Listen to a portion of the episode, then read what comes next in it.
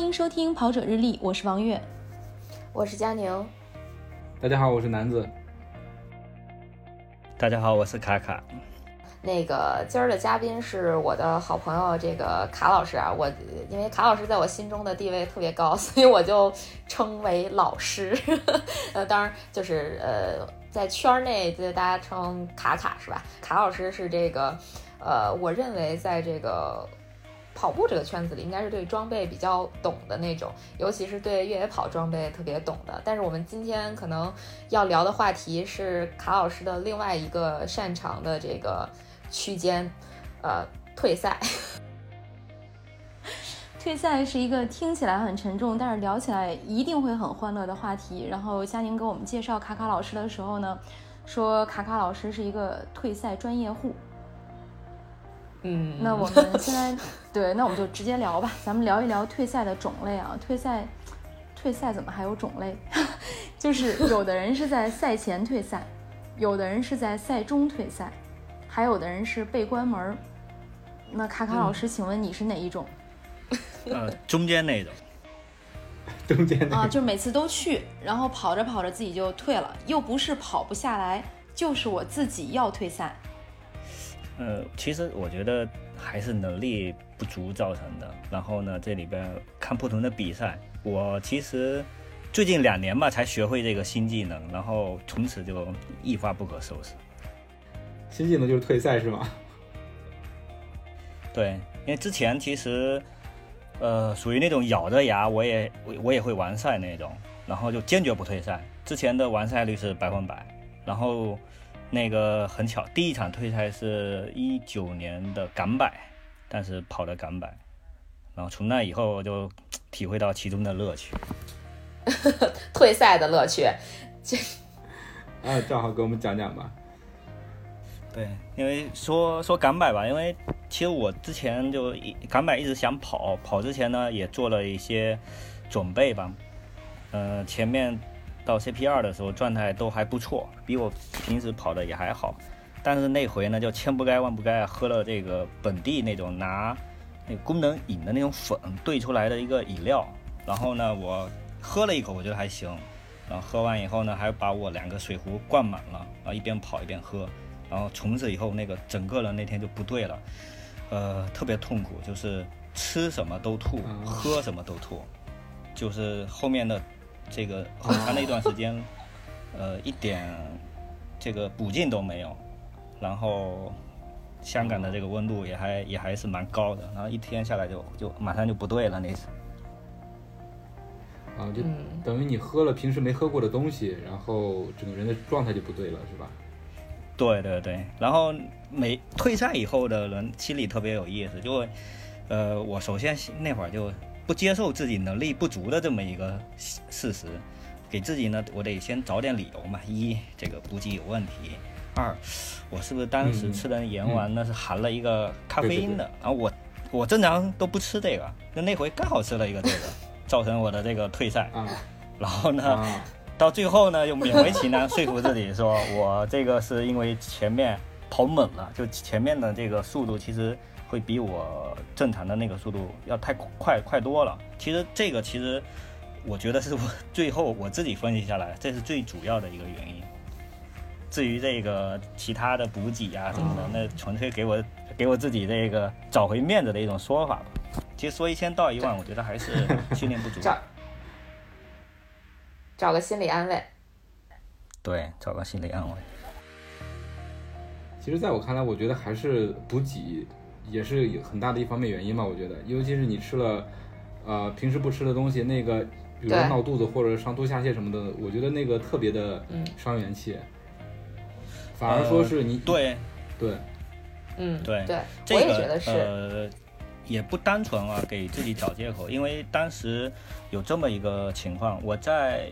过了一半的这个 CP 五吧，那是过了 CP 五，它会有一港版 CP 五，应该是一个比较大的补给点，就是呃，佳宁记得吗？就可以有亲朋好友给你自己送吃的那个点。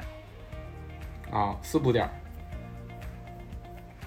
对，我知道那个点，但是我从来没有到过那个点，因为就是说起港版，对。就是说起港百，我我大概知道啊，其实我我也有类类似的经历，但我不是退赛，我是被关门，就是呃不是主动退赛，我是被关门，就另外一种形式的退赛吧。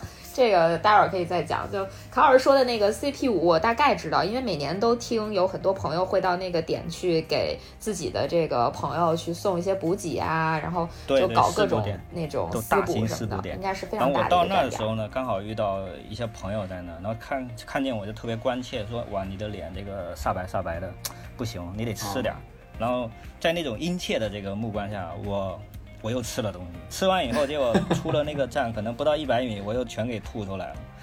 然后，呃，就这种状态下，其实我当时还是在想着这个，我我想着去坚持完赛，因为这个，呃，我其实坚持肯定是能走完的嘛。但后来我掏出手机的时候，发现我我这个我我太太给我一直打电话，她没打通，然后我看到有七八个未接。那时候呢，应该是晚上七八点钟，我一想。啊，这要一晚上都这种状态，家里人肯定会特别担心嘛。那那个时候其实内心就已经有点那种想退赛的这个苗头了，因为我觉得挺挺遭罪的。一自己遭罪，身体遭罪；第三呢，就是呃你的家人其实也会替你在担心。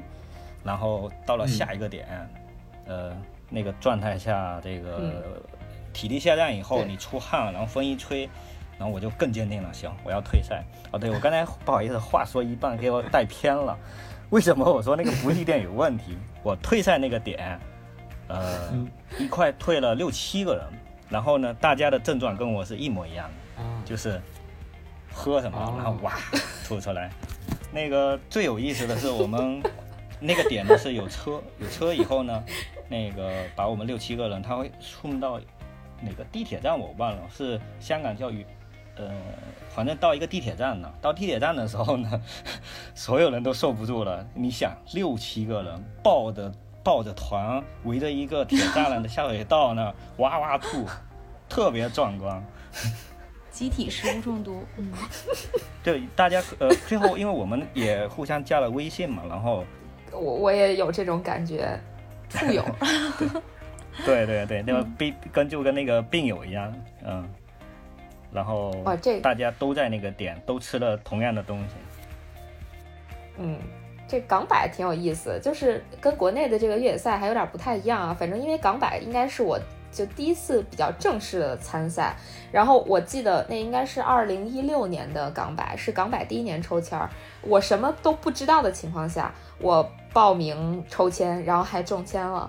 本来当时是找了两个小伙伴带我，结果比赛一开始，他们害怕前面堵车，就都风一样的飞走了，就把我留在了后面。我当时还不知道每个站点还有具体的这个关门时间，就我以为只是说整体有一个三十小时的关门，但他不会在某每一个补给站去拦你。就我我对越野的了解，当时就是只有那么一点点。然后我在我就在后面，对，非常小白，我就在后面一直溜达，而且我也没有仔细看这个赛事手册什么的，我就在后面真的就是。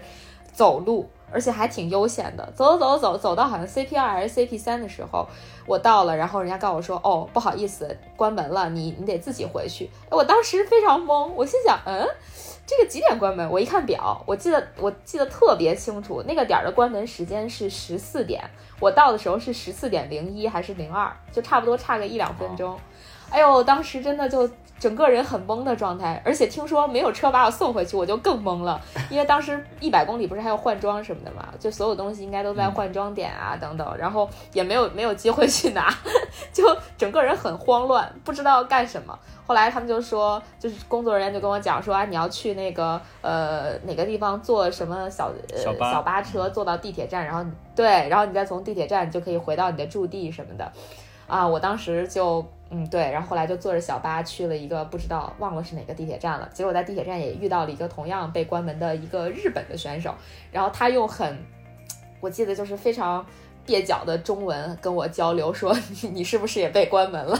我说对，然后我们两个人还在那儿聊了两句，就大家都觉得很遗憾，怎么会被关门，都不知道有这个规则的样子。呃，后来我就回去了，回去了。我记得当时我是住在我港大的同学宿舍。他宿舍里面，然后就又打电话给朋友，让他们到时候在这个终点帮我取一下装备。呃，我去的那年，其实我退赛是非常就被关门或者退赛是非常正确的，或者说非常应该的，因为那年是港港百。呃，天气最恶劣的一年，就后来他们应该是说，是吧？对对对，上了大帽山要下山的时候，很多人就是滑下去的，就特别可怕。就对于我这种越野小白，连每个站点有关门时间都不知道的这种选手，我觉得我就算上去也是非常危险的。所以真的特别庆幸那次被被关门。那年 那年印象太深刻了，因为当时朋友大家发的全是这个大风，然后吹的大家在下这个爬着走的。啊，对，特别可怕。那年，那年真的我，我就觉得自己特别幸运，就是我觉得是老天爷帮了我一忙，不然的话，我估计我现在可能就早就退了，退出越野圈了，就留下了很大的心理阴影。我那年完全没有感觉，就是我跑完之后回去就跟我同学组织，呃，晚上睡了一觉，第二天就去吃不让吃，然后还看着几个完赛的穿着那个。呃，完完赛的就香港那个呃港百不是有一个完对大帽衫嘛，对吧？就大帽衫儿，大帽衫，就他穿那衣服跟我们去同一个早餐店吃东西，我记得是一对儿，好像是看起来像欧洲人的那个长相。哎，我就想，哎，挺快还完赛了，但是我看天气挺恶劣啊，看来人家水平还挺高的。水平很高，嗯，对。所以你跟他们跑的整个整体下来，感觉是两个比赛。对，没错，我真的是跟他们是两个比赛。而且你看，呃，跟卡卡相比，就是你主动退赛跟你被动退赛，这个待遇完全不一样啊！你主动退赛还有车拉你，你被动退的都没车管你了。对，没错。也也看比赛吧，因为那个，呃，我后来也我我跟佳宁有聊过，我我还有一次退赛是跟被关门，这也是我一个新的一个体验，是一九年吧，对，开启了这个模式以后跑的。那个四姑娘山的那个比赛，因为四姑娘山它是有点那个海拔高度的，我记得应该是从三千三百米，然后最高是到四千三百米，平均将近在三千八百米。然后我呢，因为以前没有我去过这种海拔高一点的地方，但我没在高海拔那种地方跑过一个这种四十公里以上比赛。然后我第一天呢，我说那咱们就去熟悉一下这个当地的海拔条件。我走了走，原计划就走个五到七公里，结果我这个迷路了，一一去一回走了一个二十一公里，然后当天晚上整个人又不对了，就晚上睡觉你能感觉到你的这个你的脉搏的这个跳动，其实就有点高反。然后呃紧接着第二天我们应该四点半左右吧，呃跑，然后没。准备也没做特别好，我拿了一个头灯，结果呢，那个我我每回对我的头灯都会检查的很仔细，但那回不知道为什么我就没检查，然后出去以后头灯就没电，就一路就趁着别人的这个头灯一路往前跑，就跑得特别痛苦。然后到了这个四千三那个地方，它是一个背坡，呃，然后那个雪也蛮大的，可能到膝盖呢。然后，因为很多人都都是一个之字形不断的这个爬升，就很多人站在那，因为你不可能去超过边边上的人，就每一个点都卡的那个时间，到最后呢就就不行了，就呃有点那个，我觉得有点高反严重了。那我就觉得也挺危险的，我就找一个地方呢晒着太阳，在那歇了将近一个小时，这一歇吧就就被关门了，然后就回到了跟刚才佳宁一样的这个情况，就是。没有车可以回到我们的出发点，但四姑娘山那个比赛呢，它它受本地的这个山地地形环境的这个限制，啊，实在太痛苦了。我从退赛点到出来，我自己得徒步十九公里，然后平均三千八百米的海拔高度，我要徒步十九公里，然后再撤出来。而且那个时候我是一种那种状态，因为我已经跑了二十多公里吧，大概是，然后。这四姑娘山一定是大家一定要做好这个准备。如果你退赛，当地没有这个机动车可以到那种环境下，然后摩托车也不可能到那个地方。那组委会呢？当时，呃，原计划应该是对，有很多突发的这个情况，基本上是这样。这是另外一场这个另外一个类别的，就跟嘉宁一样的，是被关门的一个退赛。我港百呢，那是。这这属于哪种类型的退赛？主动退赛。我以前去爬过四四姑娘山，然后呃也是提前的得有两天到三天的时间去适应高海拔吧。然后我在那边去爬的话，也是一直是走的。如果说是让我去跑一个越野比赛的话，我估计我也会因为高海拔不适应而退赛吧。因为我从现在为止，可能比赛也没有卡卡跑了那么多，我到现在保持一个记录就是还没有退赛过。所以今天能跟卡卡聊退赛，我觉得我应该是相当于提前预习了一下。尤其是卡卡说退赛还有那么多好玩的好玩的事儿，是吧？那如果有机会，我会陪着你跑，然后我围着围绕着你三百三百里，怂恿他退赛。对我一定会怂恿你退赛。哎呦，那那我开启退赛之门。对，那我要爆个料了。就本来是崇礼七十的时候，我跟卡老师约好要一起跑的，结果我在 CP 一出来之后就把卡老师给丢了，然后卡老师在 CP 三跟小伙伴一起退赛了。所以是不是如果我要是一直跟卡老师一起跑，可能我也退了？嗯，没有没有，那可能我就跟你卡卡是不是就奔着退赛去的呀？没有啊，赛前我们。对对，都是都是预着说要一起完赛的呀，对吧？嗯，对对对，没有我遇到了一个。我想问卡卡老师，就是你自打退赛之后，你还有没有完成过一个完整的越野赛？呃，有一个吧，North Face 的五十公里，去年 Face 五十完赛了。啊，对。当时怎么了？是什么原因让你能坚持跑下去，没有退赛呢？没有其他突发的情况，很。为什么当时不退呢？呃，其实中间有有过那个念头，中间有过那念头，还在那摇摆呢。但但因为 Face 的五十其实难度还好，然后呢，那个倒不至于让我退赛。呃，我的我我是我的膝盖跟髂筋束吧，一直嗯。不太好，就不太好，原因就平时欠练，就特别懒。因为跟佳宁这个一比吧，就我的月跑量是四十到五十公里每个月，而且呢，我比赛前呢就没有那个爬升的这么一个一个训练。其实这种呃很很多小白的跑者就是会跟我差不多，所以。他们呀也经常找我去聊一些这样的话题，就我代表了这个可能百分之五十的这个跑者，就是刚接触户外，然后跑动能力比较差，然后呢，从我这里能找到很多大家共同的这个特点。然后 Face 的比赛，我以前能让我退赛的只有一个，就跑那个防火道，因为我特别怵就是跑硬质路面的那个下坡，就这样子，我我的髂筋束特别容易放，这么个情况。Face 还难度低一点。其实退赛也是一个保护自己的选择啊。当这个在比赛中这身体发生了伤病，主动选择退赛是对自己的一个保护。刚才说到崇礼幺六八呢，今年我去参加的是三十公里组，在二快到二十公里的时候，我就发生了一个很惨烈的这个摔跤。我可能就跟卡卡老师一样，就平时的训练比卡卡老师更少，然后去参加比赛的时候呢，还特别的。不知高低深浅，就玩命的跑，撒丫子跑。后来终于在一个下坡的时候，就很惨烈的摔下去了，然后两个膝盖啊、胳膊、脸、腿都摔伤了。摔伤之后，当时我的小伙伴就非常坚决的跟医护人员说，他不会退赛的，还有十公里，他一定会跑完的。对，就是跟你同行的那个人很重要。其实当时那个医护人员非常希望我能坐救护车，他们送我去终点或者送我回酒店。就是我已经跑了二十公里，其实也蛮累，就我也很想上救护车休息。但是我同行的那个陪我跑步的小伙伴，就是态度非常坚决，并且跟我说还有十公里，基本都是公路。其实后面那十公里是翻了好几座山。嗯，我知道三十公里后面还是挺难的，结果这个你就。因为后来我在酒店遇见月姐的时候，我吓了一跳。当时是浑身血，月姐三对三十公里跑完回酒店，我是七十公里准备出发去找卡老师。然后 我在酒店大堂看见月姐的时候，我吓了一跳，就真的就是浑身是血的滴溜着装备就回来了，然后还一脸大无畏，给我吓一跳。我说这哪是去参加比赛，这跟刚从战场上下来差不多。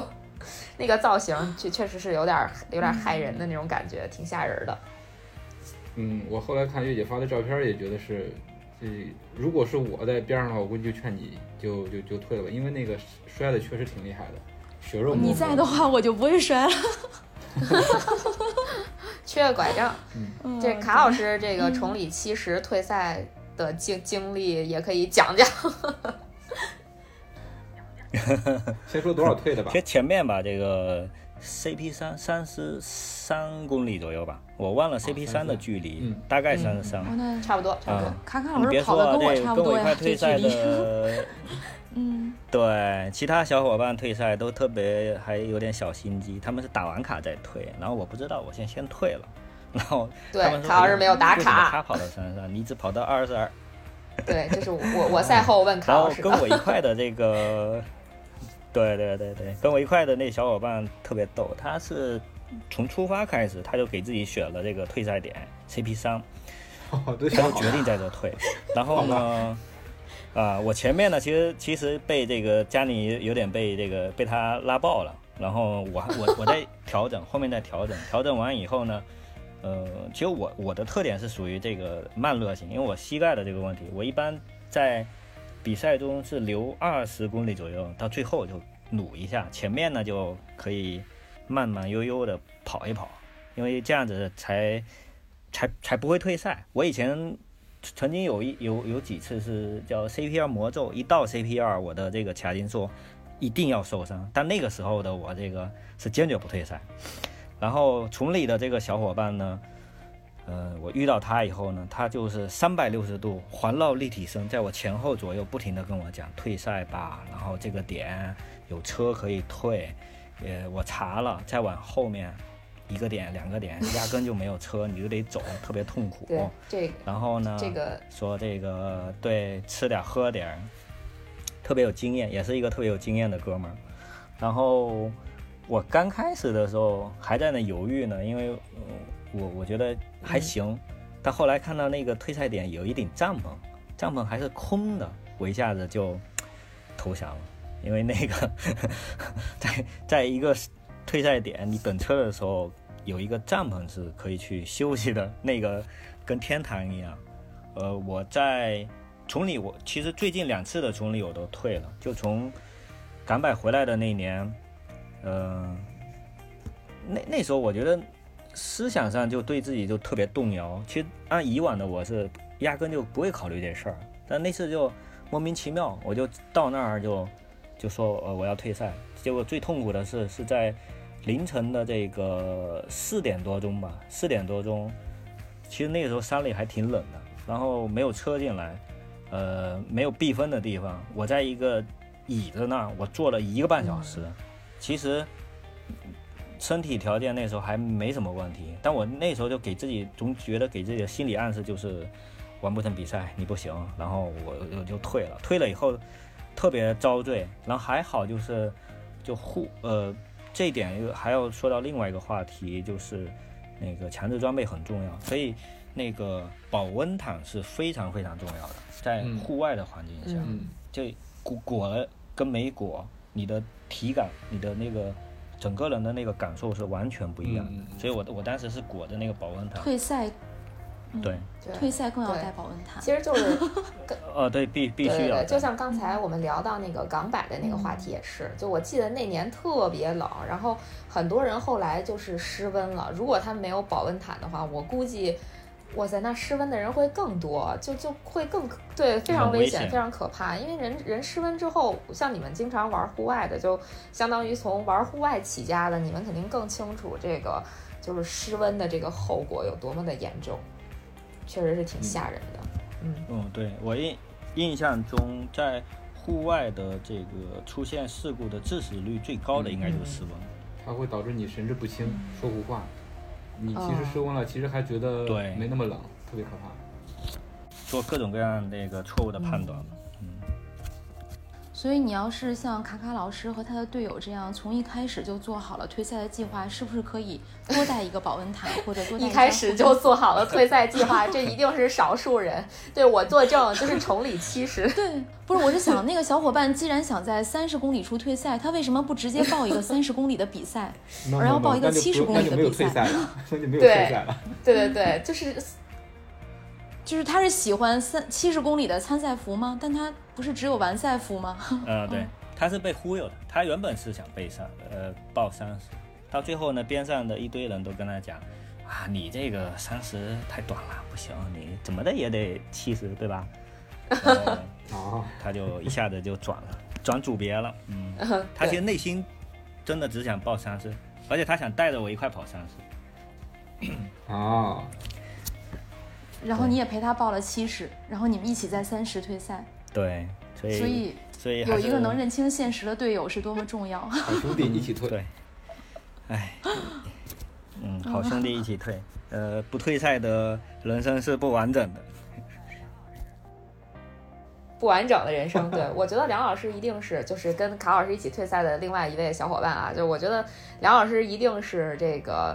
赛前已经做好了打算，要忽悠卡老师一起退赛的。因为在我呃把卡老师丢了之后，碰见梁老师，大概就是 CP 二呃 CP 一到 CP 二这个路上，然后当时梁老师先问我一句说：“卡卡呢？”我说：“在我后面。”然后梁老师说：“哦，那你先走吧，我等卡老师。”我觉得他一定是想拉着卡老师一起退赛的，就是蓄谋已久。对，最后的最后我们六七。六七公里吧，最后的六七公里，我们那会儿都已经就开始走路了，走路了整整这个六公里，一直在跟我阐述这个退赛的各种乐趣以及他对地形的了解。然后回去以后，我们我们可以被被吃诱惑了。从你早晨的 热乎的早餐，豆浆、豆腐脑，我一下子就就陷进去了，基本就这么个情况。哎，我其实也蛮好奇的，因为刚才说到我们用这个越野赛里边，然后有说到对保温毯啊，那我印象中佳宁去年是不是在美国的？我记得是纽纽约马拉松还是哪场马拉松，也是特别的冷，对吧？二零一九年的东京马拉松特别冷，然后应该是有很多人退赛了吗？我我因为一九年的东京马拉松我是在现场的。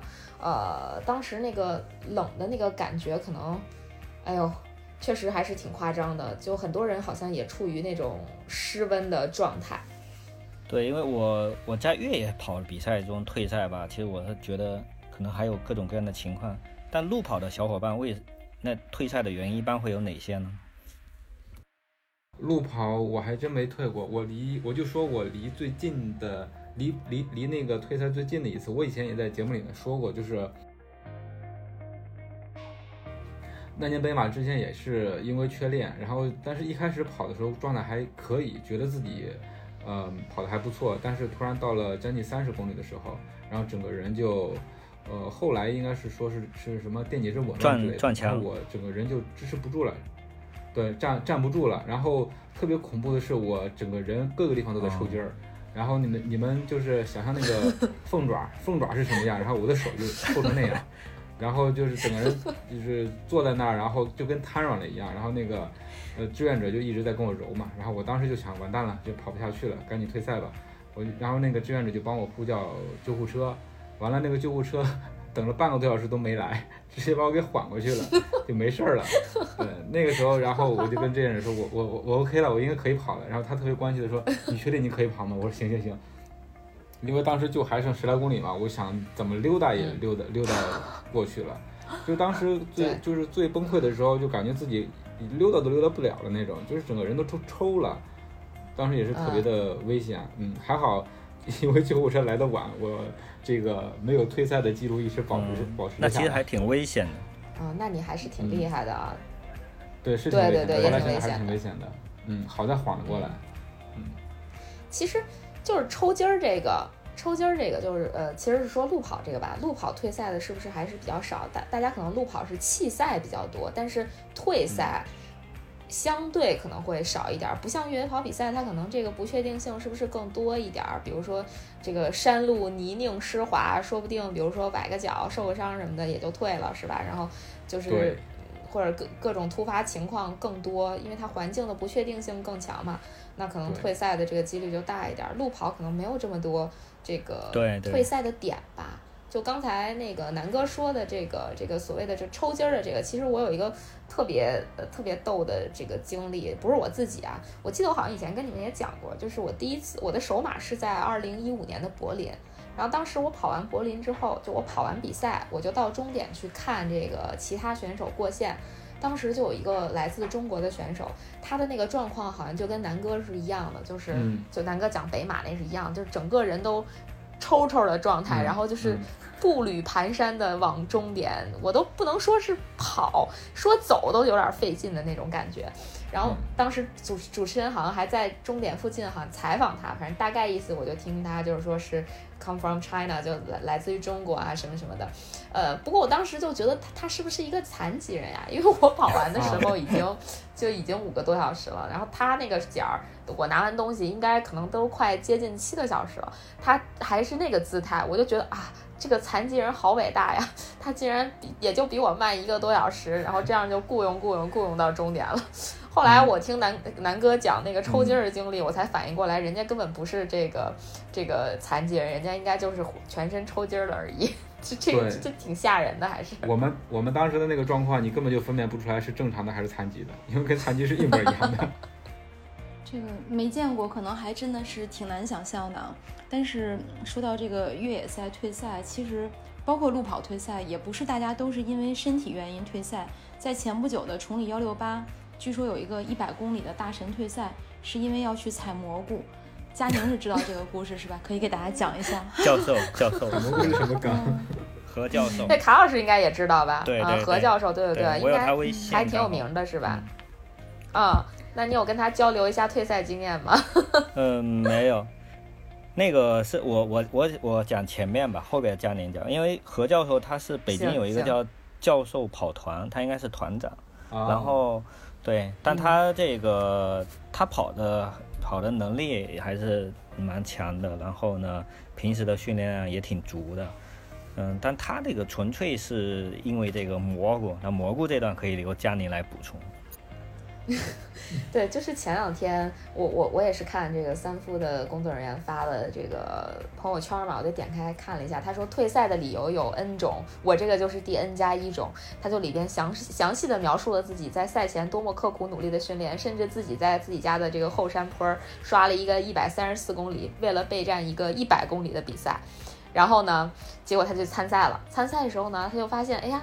这个某一个某两个 CP 点之间有蘑菇，而且还特别 特别多，而且确认过眼神，它不是毒蘑菇，还拿着蘑菇到了 CP 点，问了当地的村民说这是不是有毒，人家都告诉他没毒，所以他果断就在那个 CP 点退赛，然后翻回去采了大概三四塑料袋的这个蘑菇，然后拎回了酒店，并且连夜给它晒出来了，因为害怕蘑菇变质，他就是非常非常喜欢蘑菇。所以他就因为这个点退赛了，哎呦，真是太逗了，特别搞笑。哎呦，我觉得这个可能是跑步的最高境界了吧？不是为了这个拿奖牌或者是拿什么成绩，没想到最后自己被一一一朵朵的小蘑菇吸引走了，变成了采蘑菇的这个何教授，是吧？对。然后还连夜给晒干了。我说这是一种什么样的精神？我太厉害了，真的特别佩服。嗯，真太任性了，对。何教授不是蘑菇研究专家吧？他不是，就是爱好者，嗯，是吧？但蘑菇爱好者就想吃那个蘑菇。嗯，何教授是一个特别特别怎么讲呢？就特别率真的这么一个老大哥吧？我觉得。嗯嗯嗯，能想象出来。对你说到这个，我想起另外一个，因为这个何教授呢，他其实属于那种呃跑的比较快的这一一波人。然后我知道的退赛的还有一种是。这个精英选手，比方说他这个这场，因为我以前有个同事叫奔奔，嗯，他跑的还蛮快的。比如我印象中一百公里，呃，跑过反正十个小时出点头或者九个多小时。他以前是站台选手那种类型，但他们这种人有时候我觉得是带着那种心理包袱的吧，或者当这场比赛跑下来，那我觉得我前三拿不了了，那他就选择了退赛，因为那场比赛刚好，嗯嗯。也有也有这么这么一小部分人吧。嗯，有一些精英选手他会选择保存体力。如果我判断我已经无法站台了，那么我保存体力退赛。对对对，是的。我这个我想起来是有一年是前年 T F 五十 Plus 那个组，好像很多精英选手是跑错路了。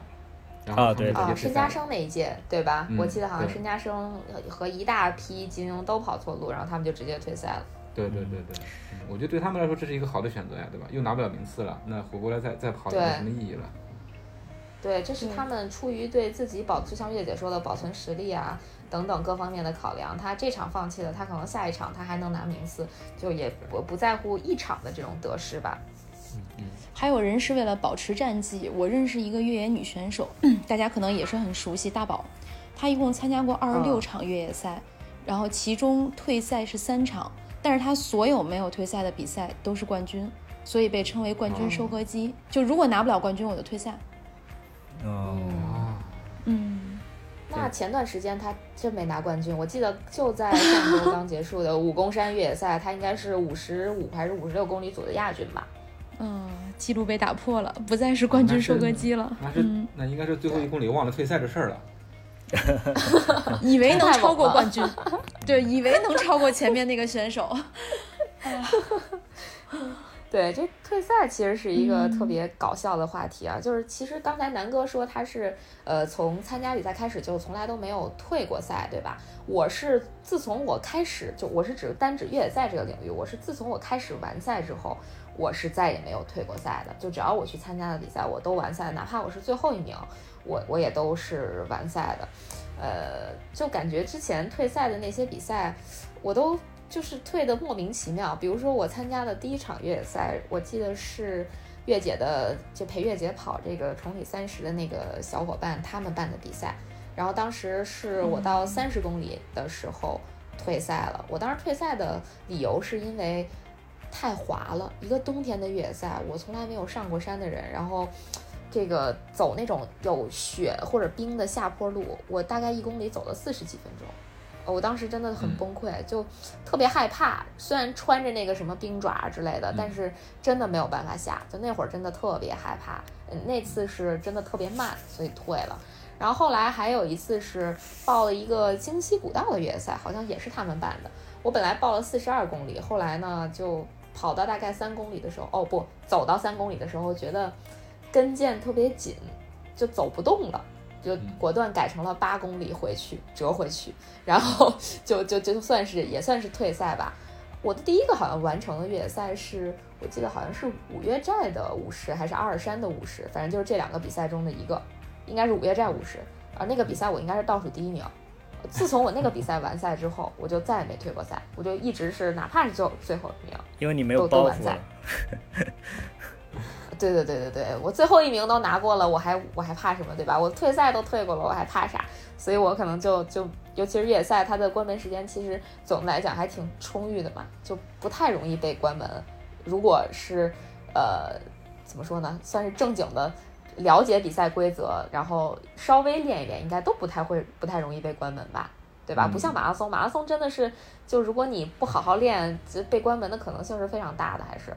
对，越野赛其实你用正常的，我们试过用正常的速度徒步，然后你不都不用快走，你徒步，呃，走完其实都不会被关门的。嗯嗯，对对对，对是。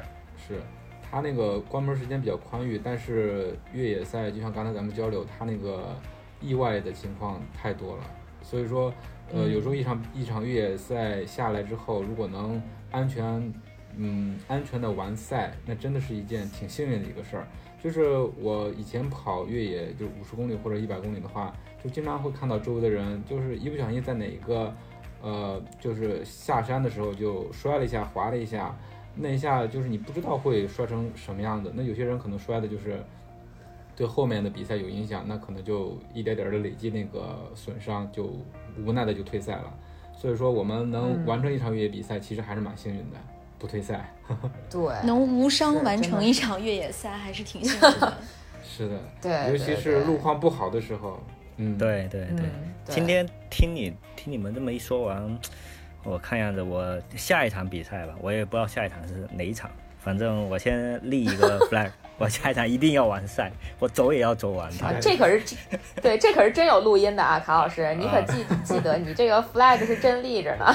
记住这个推赛专业户的 flag。那进入到今天的推荐时间，那就让我们的推赛专业户卡卡老师给大家推荐一场他印象深刻的越野比赛吧。越野比赛，呃，南面的吧，柴谷柴谷唐斯吧。哦，在这个听说过特别难，对，柴谷唐斯，我还蛮喜欢这个比赛的，因为那个这我是一个福建人，然后这些人呢一直生活在这个北方，有将近二十年了。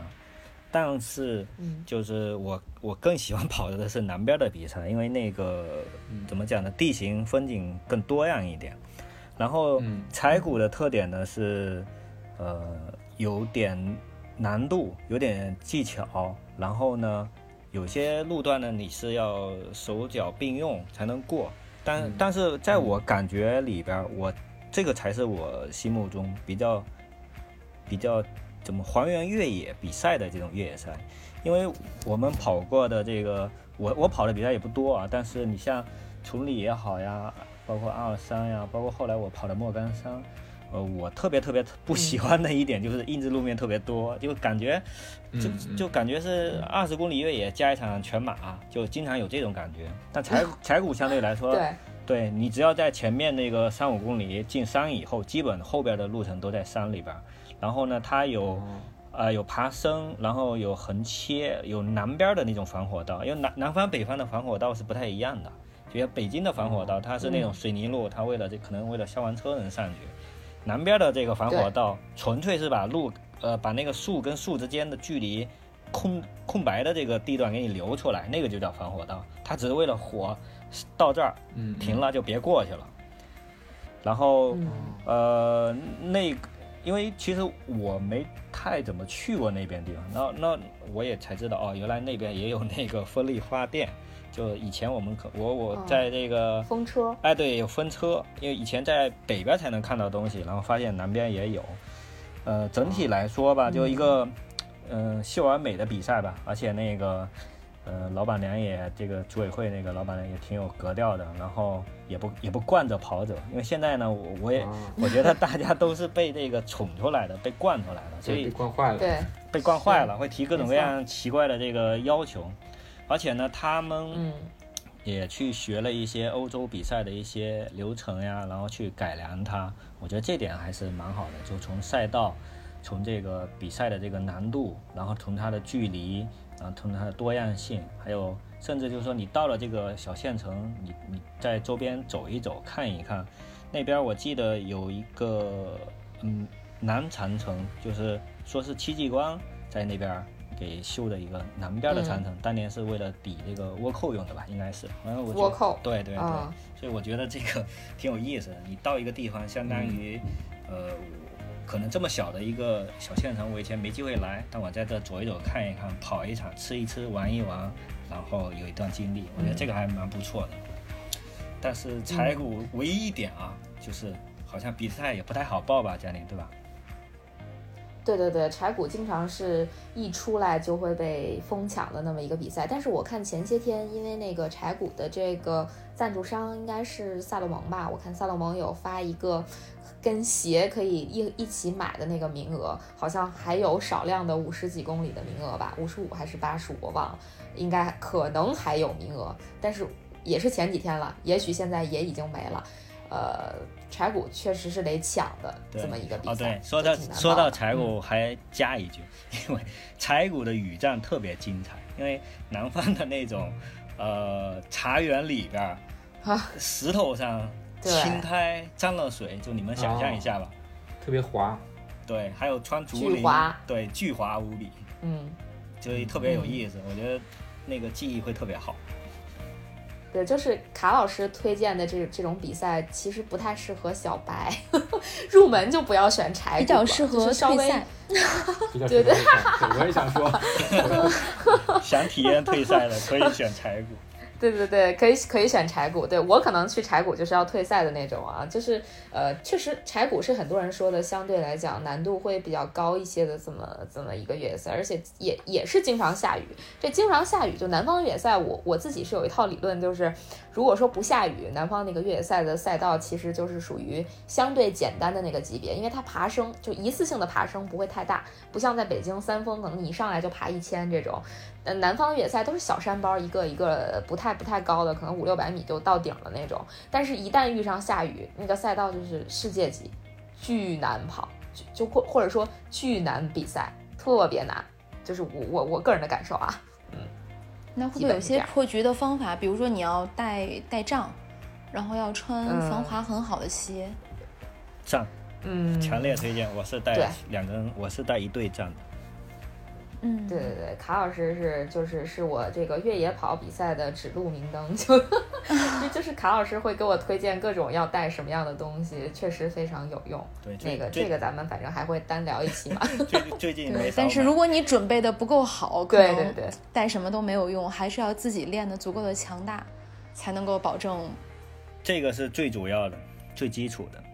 好，那我们今天的节目就到这里了，感谢大家的收听。如果你觉得有料有趣，赶快订阅我们的节目，同时推荐搜索“跑者日历”微信公众号、服务号以及小程序，更多精彩内容等你发现。